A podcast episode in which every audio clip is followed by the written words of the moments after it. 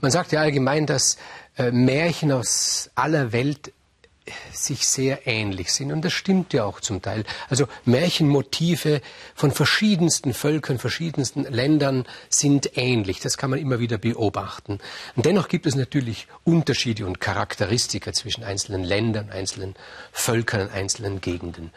Bei rumänischen Märchen würde ich sagen, ist das Spezifikum, dass sie weniger sich im Zauberhaften oder Archaischen verlieren, sondern dass sie eigentlich ganz reale, sehr, sehr konkrete Konflikte angehen, vor allen Dingen sehr konkrete Konflikte zwischen Mann und Frau. Es war einmal, heißt es in einem solchen rumänischen Märchen, es war einmal ein Mann, der war sehr arm, ein junger Mann, der war sehr arm und sehr, sehr ehrgeizig. Er wollte reich werden, sehr reich werden. Und er dachte sich, am schnellsten geht das, wenn man sich eine reiche Frau sucht. Und er sah gut aus, er hat blendend sprechen können, war charmant. Und er hat sich eine reiche Frau gesucht, eine sehr, sehr reiche Frau. Und hat sich damit ein großes Problem eingehandelt, nämlich, weil ganz egal, was er gemacht hat, ganz egal, wie tüchtig er war, diese Frau hat immer zu ihm gesagt, vergiss nie, vergiss nie, ohne mich wärst du gar nichts. Das hat ihn natürlich bedrückt und er hat den Umgang mit seiner Frau gemieden, wo es nur ging. Und deshalb hat die Frau ihn betrogen, wann immer es nur ging. Darunter hat er furchtbar gelitten. Er hat sich in, in seinen Reichtum geflüchtet und eine Zeit lang, als er noch jung war und in den mittleren Jahren, hat ihm dieser Reichtum Trost gegeben. Einen Sohn hatten sie gemeinsam. Und dann starb die Frau.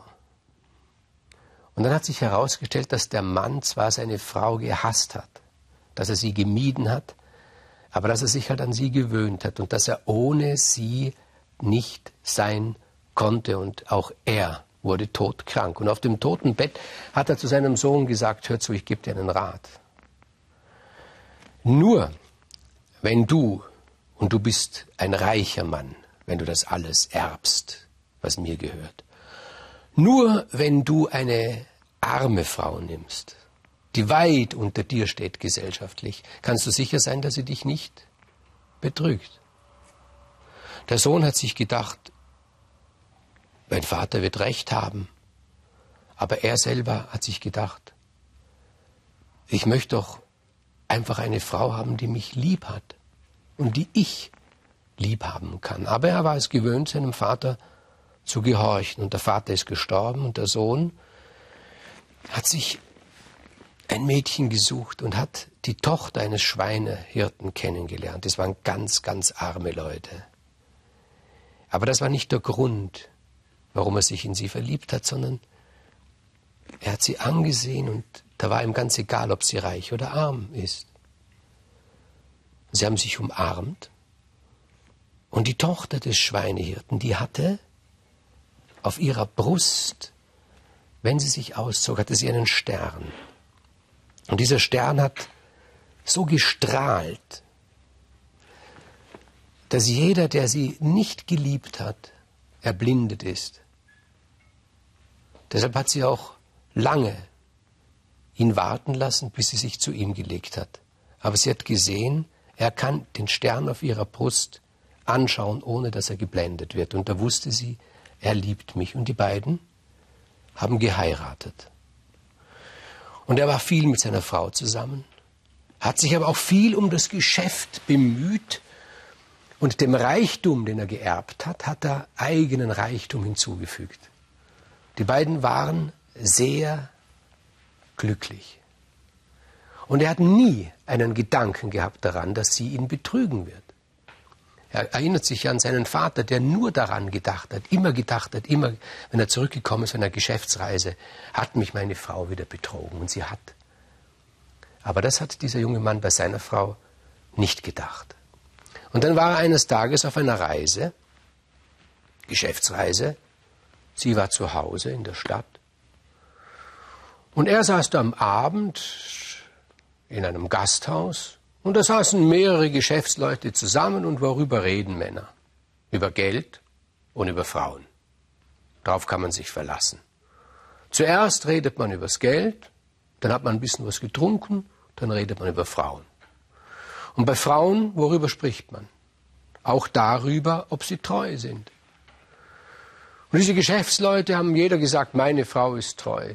Und der andere hat gesagt, meine ist noch viel treuer. Der dritte hat gesagt, meine ist so treu wie Gold.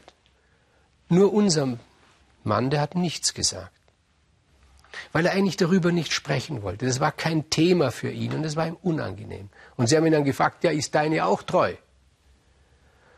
Ja, sagt er, meine ist treu. Und da war ein Pferdehändler dabei. Es war ein böser, hinterlistiger Kerl. Und der hat, der hat ihn provoziert und hat gesagt, woher weißt denn du das? Ich weiß es einfach, sagt er. Der Pferdehändler sagt zu ihm, hör zu, schau mich an, wie ich aussehe. Es hat noch nie eine Frau gegeben, die mir widerstehen konnte, noch nie. Ich mache mit dir eine Wette. Gib mir drei Tage. Und nach drei Tagen werde ich sie haben. Das schwöre ich dir. Und unser Mann sagt, ich will das nicht. Ich will das nicht wetten. Ich wette nicht um eine Frau. Aber er hat so provoziert, dieser Pferdehändler, so provoziert. Und die anderen haben auch gesagt, ja, dann wenn du dir sicher bist, warum wettest du nicht? Also gut, ich wette. Worüber, warum wettest du? Warum soll ich wetten? Wenn du dir so sicher bist, sagt der Pferdehändler, dass sie dich nie betrügt, dann wette doch um dein ganzes Vermögen. Dein gesamtes Vermögen. Werde ich jederzeit tun, sagt der Händler. Inzwischen ist er auch schon zornig, sagt, ich werde diesem Pferdehändler es beweisen. Na gut. Und was wirst du mit ihr tun, wenn sie dich betrügt mit mir? Wie wirst du sie bestrafen? fragt der Pferdehändler. Das weiß ich noch nicht, sagt der Händler. Ja, du musst sie aber bestrafen, sonst hat das ganze Spiel doch gar keinen Sinn. Also gut, sagt unser Mann, ich gebe dir mein ganzes Vermögen. Lass mir ein Schiff. Ich werde meine Frau auf dieses Schiff setzen und werde das Schiff hinausfahren lassen aufs Meer dass ich sie nicht mehr sehe. So werde ich sie bestrafen, aber mach dir keine Hoffnung. Sie wird mich nicht betrügen. Wart's ab, sagt der Pferdehändler. Und der Pferdehändler macht sich auf den Weg in diese Stadt, wo die Frau ist. Kundschaftet aus einen Tag.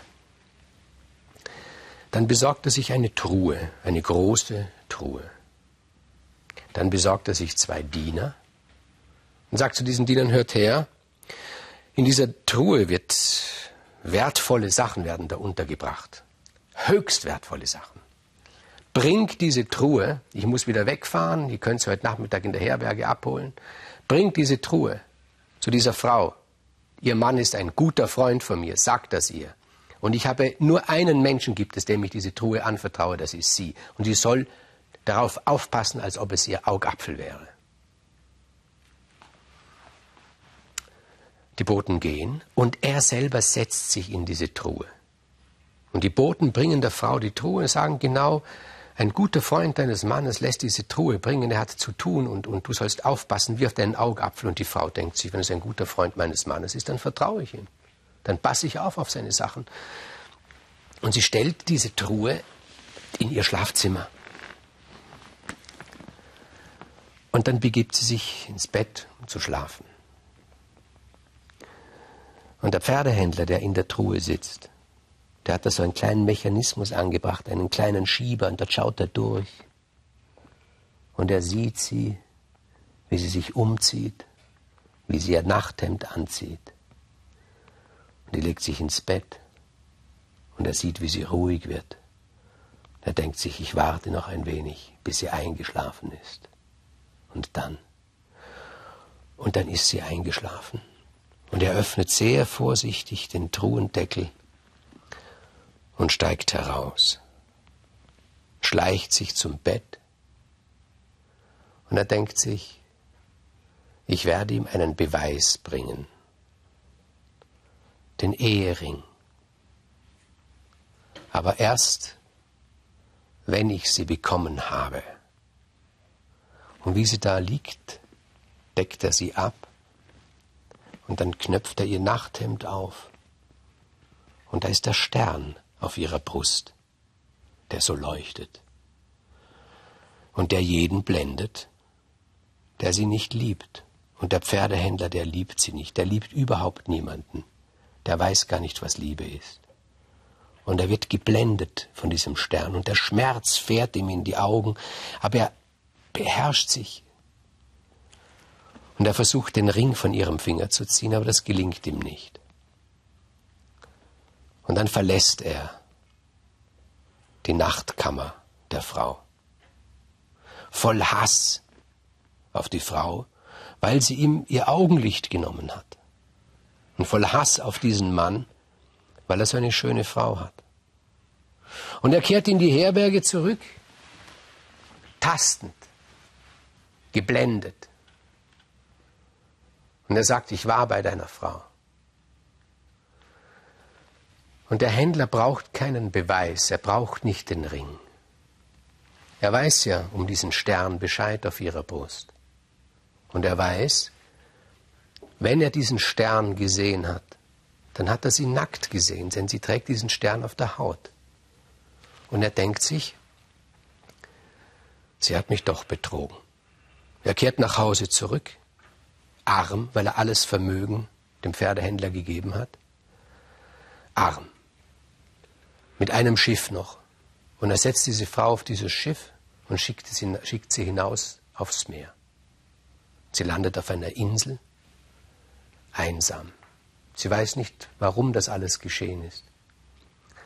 Eines Tages kommt ein Vogel geflogen, der spricht zu ihr und sagt zu ihr, hör zu, der Kaiser ist krank geworden, er ist blind geworden. Bring ihm wenige Tropfen vom Tau dieser Insel, träufel diese Tropfen auf seine Augen, dann wird er wieder sehen und du kannst dir wünschen, was du willst. Sie stellt sich auf das Schiff und das Schiff trägt sie in die Stadt und sie geht zum Kaiser, träufelt ihm Tau auf die Augen und der Kaiser sieht wieder und sagt, du kannst dir wünschen, was du willst.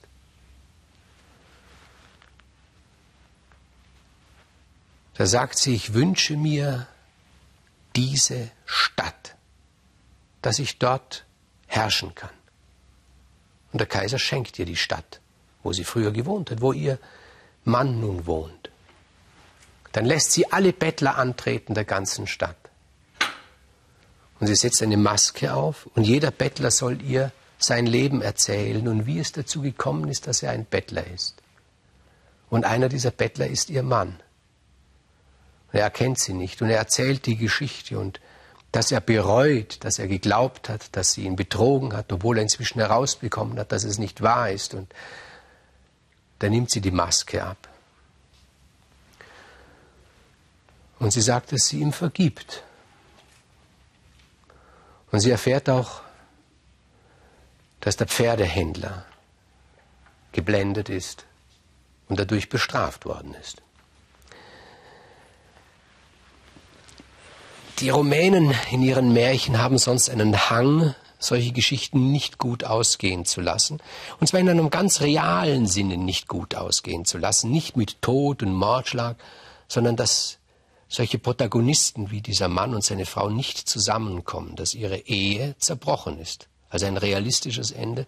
In diesem Märchen ist es nicht so, wobei ich mir nicht ganz sicher bin, ob nicht die Erzähler, die dieses Märchen aus Rumänien zu uns getragen haben, in uns zuliebe, die wir ein Happy End gewohnt sind, am Ende doch noch ein Happy End gemacht haben. Entscheiden Sie darüber, meine Damen und Herren. Die Wahrheit werden Sie nicht finden, aber Sie werden doch eine Wahrheit finden, die Ihnen entspricht.